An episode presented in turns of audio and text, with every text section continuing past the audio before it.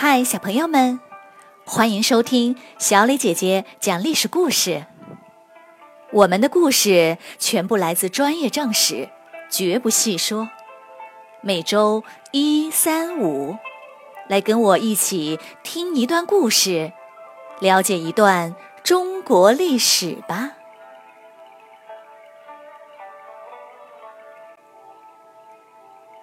天我要给你们讲的故事名字叫做《厉声睡棋》。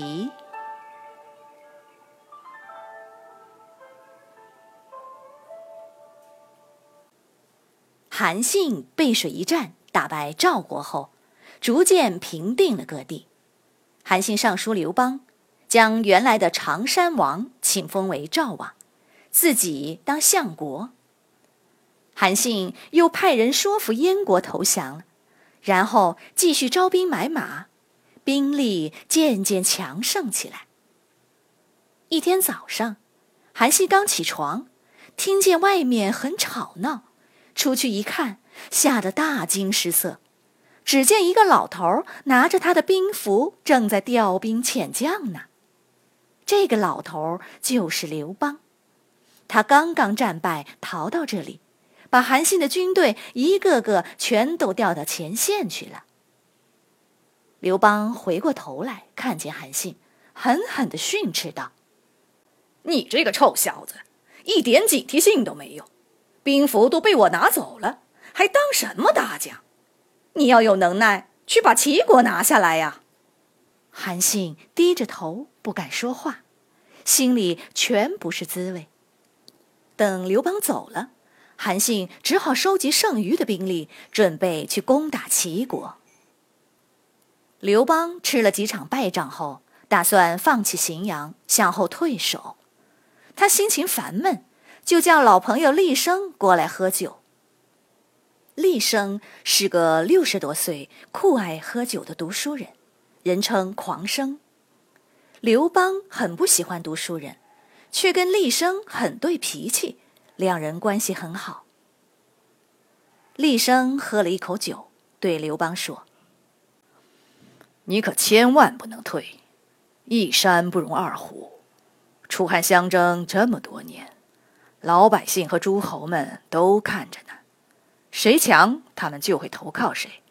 因此，无论如何也要摆出进攻的姿态。”刘邦连连点头，一口干掉了一碗酒。厉声又说：“想要平定天下，就要站在天下的角度看问题。现在北方只有齐国还没归顺，齐国地盘大，国力强，而且很狡猾，左右摇摆，两边讨好。让韩信去打，恐怕也不太容易呀。我愿意去游说齐王，没准儿能帮上忙。”只要平定了齐国，对楚国形成大包围，就胜券在握了。刘邦拍着厉声的肩膀说：“那就全靠你了。”两人一起举杯，一饮而尽。厉声到了齐国，问齐王：“现在楚汉相争，你觉得谁会赢呢？”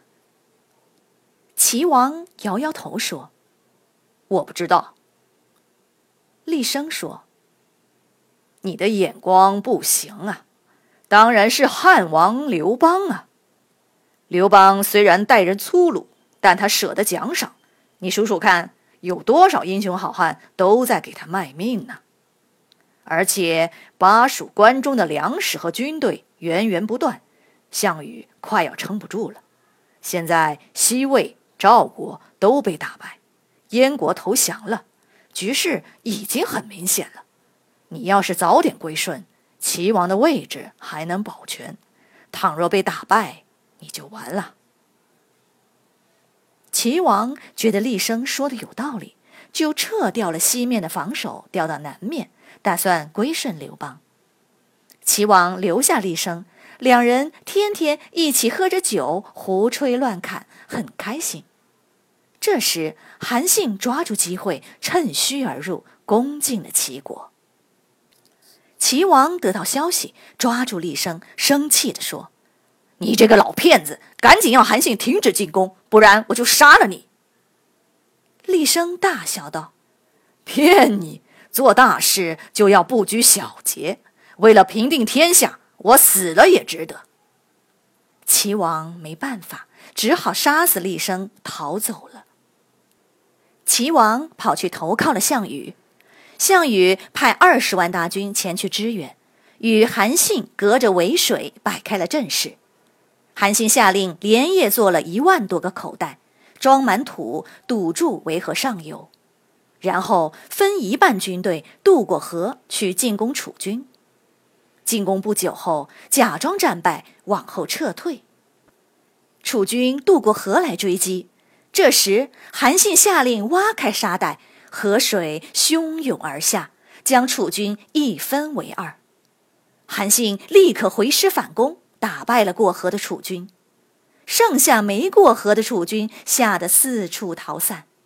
韩信派兵追击，把他们也都给俘虏了。韩信渐渐平定了整个齐国，刘邦封他为齐王。现在整个北方都是刘邦的势力。对楚国形成了大包围。项羽面临多线作战，顾得了这里，顾不了那里。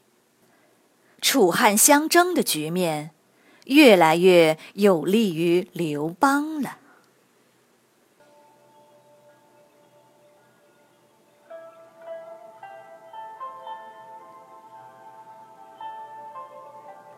小朋友们，今天的故事就先讲到这里。在这个故事里的厉声啊，他的名字其实叫做厉义基，也称为高阳酒徒，是刘邦的一个重要谋士。听完了今天的故事，我想请你们来说一说。厉声说：“做大事不拘小节。”你觉得什么样的事儿才算得上是大事呢？欢迎你们进入公众号，用语音。来做出你们的回答。好了，小朋友们，我们今天的时间就到这里，我们下个故事再会。